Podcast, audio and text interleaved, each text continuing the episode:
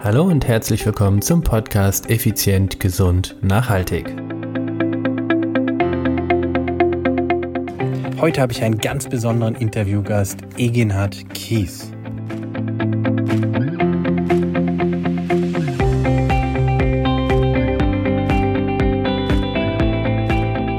Ja, herzlich willkommen, lieber Egenhard, hier bei mir in meinem Podcast. Danke, dass du dir Zeit genommen hast.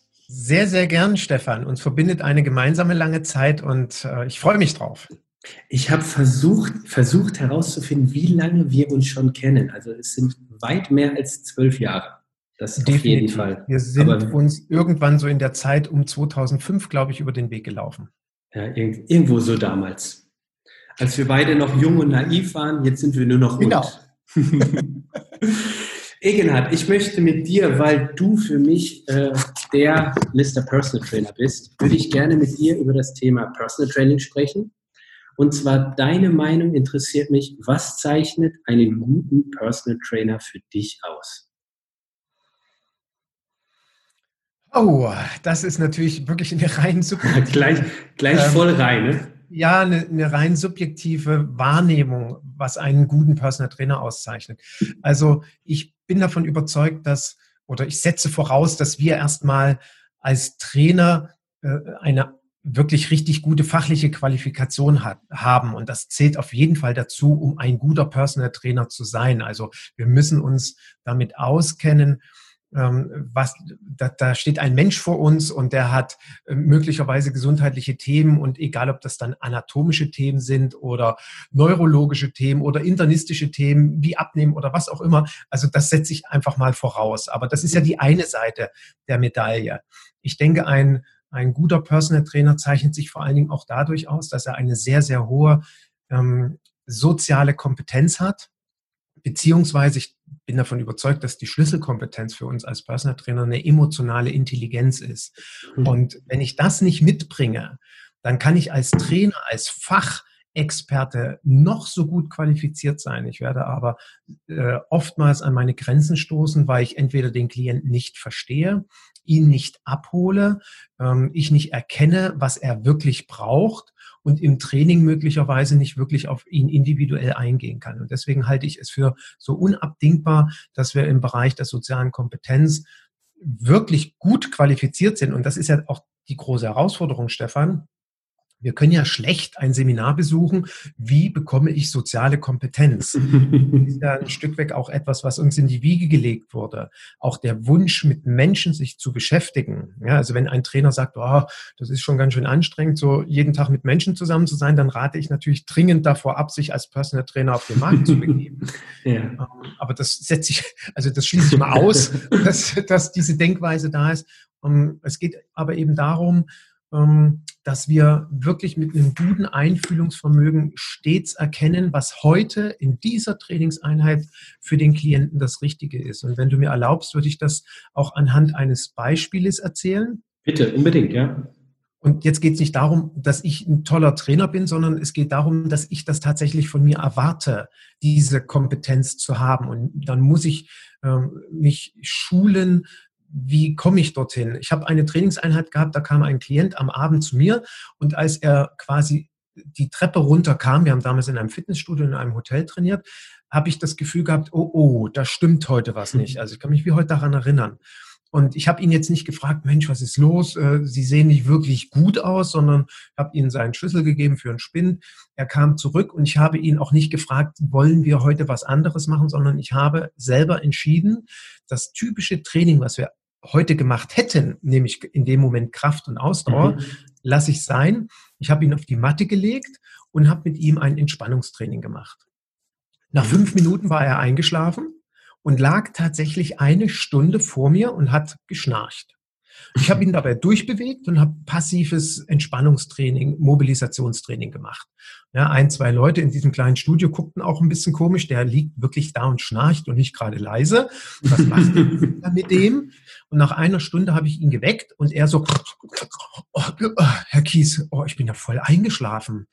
Wie unangenehm. Und da habe ich gesagt, wieso denn unangenehm? Es gibt doch für einen Personal Trainer nichts Schöneres, als wenn der Klient unter seinen Händen einschläft. Also mehr Vertrauen geht doch nicht, oder? Mhm. Und das Ergebnis war, er hat sich erholt gefühlt, er hat sich gut gefühlt, er ist nach Hause gefahren und ist am nächsten Morgen entspannt aufgewacht. Die Alternative wäre eben gewesen, wir hätten trainiert, klassisch mhm. wie immer.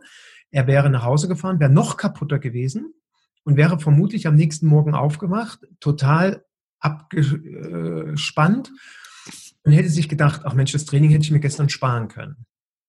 Und hier in so einem Moment dieses Verständnis zu haben, diese Erkenntnis auch zu haben, ah, ich darf mal ein Training komplett anders machen, es muss nicht immer in meinem Plan vorgehen. Ähm, B, ich muss nicht den Klienten unbedingt darum um Erlaubnis fragen, sondern ich entscheide das jetzt, weil ich das Gefühl habe, das ist genau das Richtige für ihn. Und das meine ich mit sozialer Kompetenz.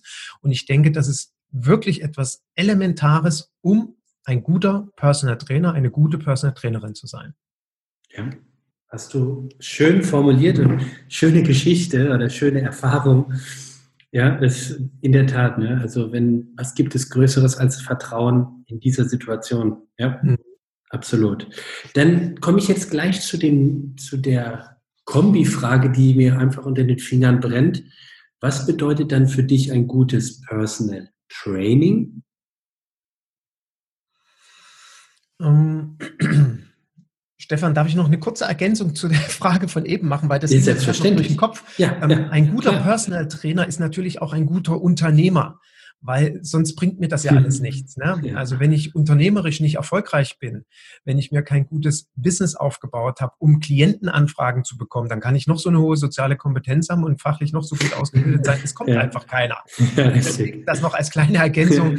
Ähm, ein guter Personal Trainer ist auch ein guter Unternehmer. Ja, ähm, absolut, ja. Ja. Was zeichnet ein gutes Personal Training aus? Also zum einen stellt es den Klienten immer in den Mittelpunkt. Immer. Einzig und allein. Es geht im Training nur um den Klienten, es geht nicht um mich. Also um mich geht es einzig und allein in dem Falle, dass ich mich im Training wohlfühle, dass ich gerne mit diesem Klienten zusammenarbeiten will. Aber das setze ich auch mal voraus, weil das ist ja dann am Ende mein Traumberuf, wenn ich nur mit Menschen zusammenarbeite, die ich mag und auf die ich mich freue. Wie gesagt, das setze ich voraus. Und deswegen geht es in einem guten Personal Training darum, dass der Klient mit all seinen Bedürfnissen, mit all seinen Wünschen, mit seinen Zielen, die er mir zu Beginn der Zusammenarbeit gesagt hat, die ich immer mal wieder abfrage, ob wir noch auf dem richtigen Weg sind. Und möglicherweise ändern die sich ja, dann entsprechend das Training äh, und die Begleitung. Ich möchte es auch gerne nicht nur Training nennen, sondern wir mhm. begleiten mhm. Klienten auch ein Stück weg auf dem Lebensweg, dass äh, ich meine Bestrebungen, mein Engagement, meine Dienstleistungsqualität auf den Klienten ausrichten. Und deswegen ist Personal Training für mich eben nicht nur Training. Ich sage ja auch gerne, Personal Training ist für mich von der Beratung bis zur Aktion alles. Was dazugehört, ein geht nicht, gibt es nicht. Und das meine ich ernst. Das heißt natürlich nicht, dass ich alles weiß. Ich finde aber Lösungen. Und wenn der ja. Klient mir eine Frage stellt oder wenn ich im Training an ein Problem stoße, was ich noch nicht kennengelernt habe oder wo ich möglicherweise nicht die Kompetenz habe, dann habe ich Kooperationspartner, mit denen ich diese Kompetenz abdecken kann, wo ich dann meinen Klienten hinvermittle, ob das dann therapeutischer Natur ist oder die müssen zu einem Arzt oder die suchen vielleicht auch trainingsinhaltsmäßig etwas, was ich nicht anbieten kann. Also wenn jemand zu mir kommt und will jetzt Marathon laufen, dann könnte ich das gegebenenfalls machen. Aber da gibt es Experten, die machen mit denen eine sensationelle Leistungsdiagnostik und äh, haben einen hervorragenden Trainingsplan. Das wäre für mich viel zu aufwendig, mich in dieses Thema reinzuarbeiten. Was gibt es da vielleicht für neue Trainingsprinzipien und so weiter? Würde ich tatsächlich sagen, Mensch, ähm, ach so, Sie wollen Race Across America machen. Wissen Sie, da kenne ich einen Stefan Schlegel, der hat das schon ein paar Mal gemacht. Da möchte ich Sie bitte dorthin vermitteln und der Stefan betreut dann meinen Klienten und ich brauche keine Angst haben, dass ich meinen Klienten verliere, sondern mein Klient stellt fest, wow, der Kies, der kennt seine Kompetenzgrenzen. Mhm. Ja. Das finde ich ja schon mal toll. Ähm, der hat dann direkt noch eine Lösung für mich, super. Und äh, ich mache möglicherweise mit meinem Klienten äh, das Training drumherum um dieses Race Across America und du als Experte betreust ihn für dieses Rennen.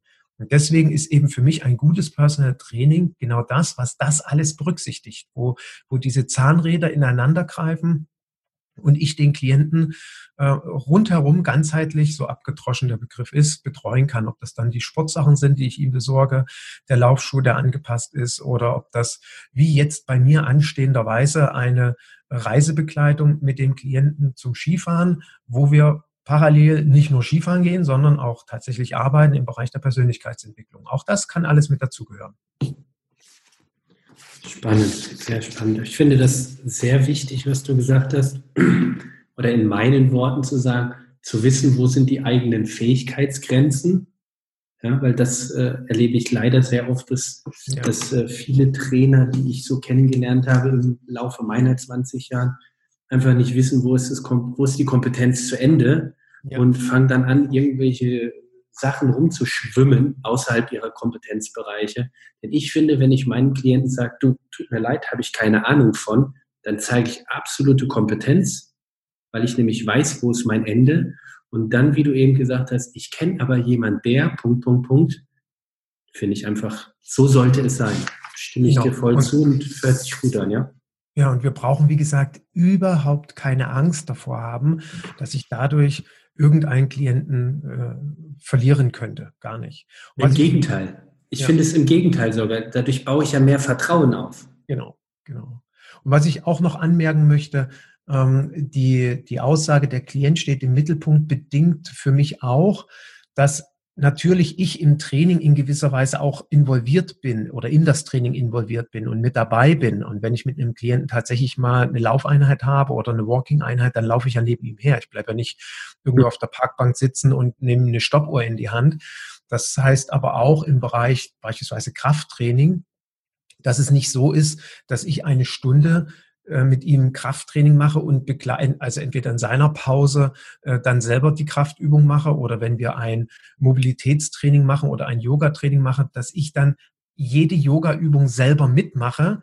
Das äh, wäre für mich ähm, in dem Moment nicht optimal, weil ich möchte am Klienten dran sein. Ich zeige ihm möglicherweise die Yoga-Übung gerade oder Pilates-Übung und dann macht er sie aber alleine. Warum? Weil ich an ihm dran bin. Ich korrigiere ihn, falls notwendig. Ich begleite ihn, ich führe ihn in bestimmte Bewegungen. Und oftmals erlebe ich, ähm, sehe im Studio oder wenn man durch den Park mit einem Klienten geht, ähm, auch Situationen, wo ich das Gefühl habe, da findet das Training statt, weil der Trainer gerade Lust darauf hat und ähm, er letztendlich auch schön mittrainiert und sich auch fit hält. Und da muss ich eben sagen, das ist für mich dann weniger ein Personal Training, was klientenorientiert ist. Und da sollten wir ein Augenmerk drauf haben. Nochmal, es spricht nichts dagegen, die eine oder andere Liegestütze mal mitzumachen ähm, oder eben, wie gesagt, eine bestimmte äh, Sequenz an, an Yoga-Übungen oder ähnlichem, aber dass ich die ganze Stunde irgendwo die Übung alleine mache und der Klient steht drei Meter von mir entfernt und macht sie nach, da muss ich sagen, hm, das sehe ich ein bisschen anders. Das sind eher Trainingspartner. Ja, genau, dann sind wir eher Trainingspartner. Sehr gut. Jetzt kommt aus meiner Sicht die mit Abstand schwierigste Frage. Ich bin Laie, ich suche jetzt einen Personal Trainer, weil ich für mich erkannt habe oder hoffe, dass mir ein Personal Trainer zu meinem Ziel weiterhilft. Wie kann ich diese Person finden und woran erkenne ich den richtigen für mich? Also sicherlich ist heutzutage der einfachste Weg, sich einen Experten zu suchen, egal in welchem Bereich des Internet. Natürlich gibt mhm. man eine Suchmaschine und sucht Personal Trainer oder Personal Training und dahinter seine Stadt. Und da wird man natürlich eine Reihe finden. Ich sage jetzt mal, wenn man das in Köln macht, kann es sein, ich finde 1000 Internetseiten von Trainern. Und dann stellt sich eben die zweite Frage, wie du gerade sagst, wie finde ich jetzt den richtigen raus für mich? Mhm. Und hier kommt ähm, für mich ein ganz, ganz entscheidendes Thema zum Tragen, wenn ein Trainer es verstanden hat, sich klar zu positionieren und sich klar kommunikativ auszudrücken. Also was bietet er mir als potenziellen Klienten an Nutzen an? Welche Lösung hat er für mich? Dann sollte es für jeden Klienten, der so eine Internetseite aufruft, sofort erkennbar sein. Also er liest es, er sieht die Bilder und fühlt sich angesprochen. Das wäre der Idealzustand. Leider ist das in unserer Branche oftmals nicht der Fall, weil viele Internetseiten von Kollegen eher so äh, dargestellt sind, dass sie, äh, ich nenne das auch gerne eierlegende Wollmilchsau sind. Also bieten alles an. Sie haben den Bauch, dann bin ich als Klient möglicherweise verunsichert. Und wenn ich mich eben bewusst aus der Klientenseite ähm, annähere äh, auf einen Trainer, auf eine Internetseite, dann will ich mich erstmal angesprochen fühlen. Jetzt kann es ja sein, ich finde eine Seite super, ähm, das, das passt, das, wie der Herr Kies sich da präsentiert oder darstellt, äh, das ist äh, genauso ja, ansprechend. Wie finde ich jetzt raus, ob der Kies auch tatsächlich qualifiziert ist?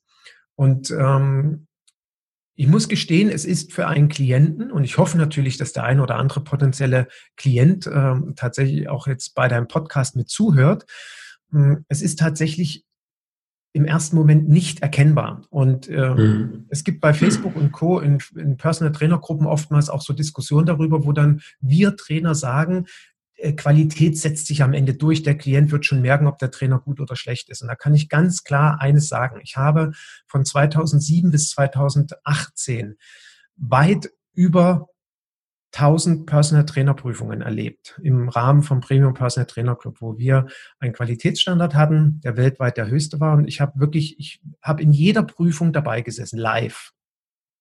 Mhm. Und wir hatten ja immer potenzielle Klienten vor Ort, die sich für ein Personal Training interessierten.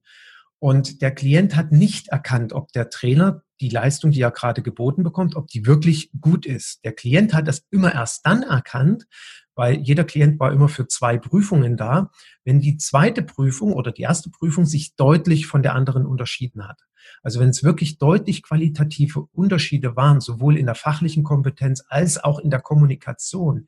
du meinst jetzt zwischen zwei Trainern? Also ein Klient hat zwei verschiedene Trainer genau, mal gehabt? Genau, ja. genau. Ein mhm, Klient okay. hat zwei verschiedene Trainer immer gehabt. Das war, so war auch das Prüfungsdesign für jeden Klienten. Und äh, wenn dann der Klient diesen Unterschied erkannt hat, erst dann war er in der Lage zu verstehen, aha, das geht also auch oder oh, so kann es auch gehen.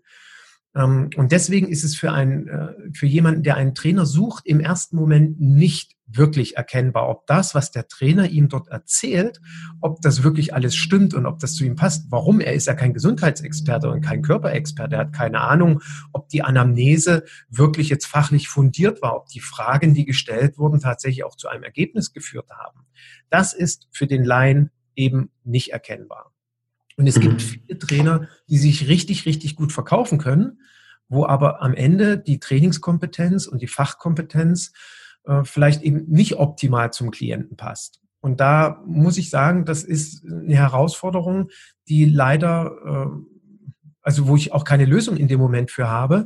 Ich kenne aber Kollegen, beispielsweise Michael Degel, den kann ich auch hier ohne Probleme nennen, der hat mir vor ein paar Monaten erzählt, er hat jetzt eine neue Klientin und er ist der vierte Personal Trainer. Also sie hatte vorher schon drei andere. Und er hat sich mit ihr getroffen, hat ihr erzählt, wie es bei ihm abläuft und hat dann mit ihr die Anamnese zu Beginn gemacht. Und dann sagte sie nach der Anamnese zu ihm, Sie sind übrigens der Erste, der sowas mit mir macht. Da hat er Michael sie wohl angeschaut. Und da hat sie ihm gesagt, also das, was Sie hier an der Anamnese gemacht haben, das habe ich noch nie erlebt. Also ich habe vielleicht mal drei, vier, fünf Fragen gestellt bekommen, aber nicht, dass hier jemand sich anderthalb Stunden mit mir äh, wirklich intensiv zu meinen körperlichen, physischen und emotionalen und mentalen Themen beschäftigt hat. Und das ist eben leider Gottes dann die Erfahrung, die ein potenzieller äh, Klient sammeln muss, wenn er das Gefühl hat, er ist nicht in den richtigen Händen, tatsächlich mal einen anderen Trainer äh, sich anzuschauen.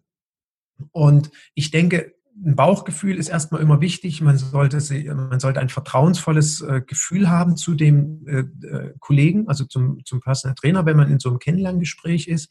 Ich empfehle jedem Klienten definitiv so ein unverbindliches Kennenlerngespräch in Anspruch zu nehmen und dort bitte auch ganz klare Fragen stellen. Also wirklich den Trainer nicht irgendwie so aus, aus Scheu oder Angst ähm, Fragen zu stellen. Nee, die dürfen uns jede Frage stellen, die für sie wichtig ist. Weil die müssen ja ein gutes Gefühl haben, weil es ja so vertrauensvoll ist. Was ich an der Stelle allerdings auch sagen möchte, ist, dass unsere potenziellen äh, Klienten und Interessenten bitte kein Probetraining von uns erwarten. Alles wollte ich jetzt als nächstes fragen. Genau das. das okay. So ein gewisser Streitpunkt auch, den ich mit Kollegen habe, weil ich ja sogar so weit gehe, dass ein Probetraining, ein womöglich noch kostenloses Probetraining, ähm, ich will nicht sagen unseriös ist, aber es ist gefährlich, weil ich, ich kann nie ein gutes Training machen. Also der Klient darf nicht erwarten, dass in einem Probetraining ein gutes Training stattfindet. Warum? Weil ich den Klienten ja nicht kenne. Ich weiß ja nicht, was er braucht. Ich weiß nicht, was seine Ziele sind. Ich weiß nicht, wie sein körperlicher Status quo ist. Das heißt, ich kann ihn im Training womöglich völlig unterfordern. Und der denkt sich, boah, was für eine Lusche der Kies. Also so ein Langweiler, das, das dafür brauche ich doch keinen Trainer, das kann ich auch alleine machen. Mhm. Oder ich kann ihn überfordern. Und der bricht mir mit einem halben Schlaganfall oder Herzinfarkt zusammen und hat danach womöglich drei Tage einen Mördermuskelkater oder ein total kaputtes Gefühl und denkt sich, boah, ey, wenn das jede Trainingseinheit so ist, da habe ich ja gar keinen Bock drauf. Und dementsprechend rate ich immer von einem, also ich biete sowas gar nicht an und ich rate jedem Kollegen auch, kein Probetraining anzubieten und von Klientensicht aus sollte es auch nicht gefordert werden. Das ist kein Qualitätskriterium. Kann ich nur bestätigen, ich sage den Leuten dann immer, ja, was, was hast du denn von dieser einen Stunde? Wenn du einen schlechten Tag hast, kann ich kein super Training machen. Genau. genau. Ja, also das ist nur eine Stunde, deshalb machen wir das bei uns quasi so eine Schnupperzeit am Anfang, so eine genau. Probezeit. Ja, genau. Wenn sie dann unzufrieden sind, dann heißt es, okay, ich gehe wieder, danke, Perfekt. passt nicht. Perfekt. Und der hat ja kein Risiko, ne? Wenn er nach drei ja. oder fünf Stunden feststellt, der Egenhard Kies, naja, der hat im Kennenlerngespräch so viel versprochen, aber so dolle ist er ja nur wirklich nicht so serviceorientiert. Oder, naja, das Training ist echt so ein bisschen langweilig, ja, dann hört er auf.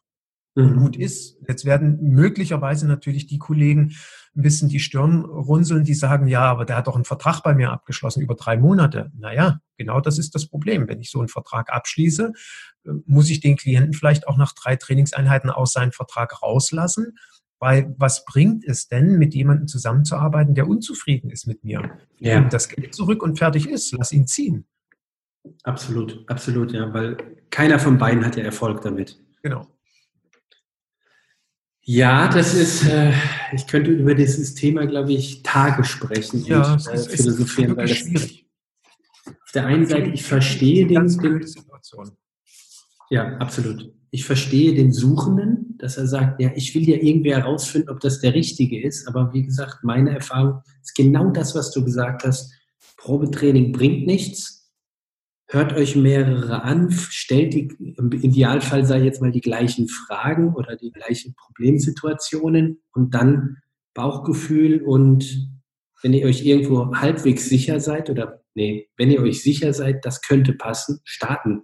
Sprecht ja. über, gibt es irgendwie eine Exit-Möglichkeit äh, oder wie sind die Modalitäten und dann halt eben anfangen, weil die Theorie, es gibt halt brillante Verkäufer und es gibt brillante Trainer und manchmal kombiniert beides auch.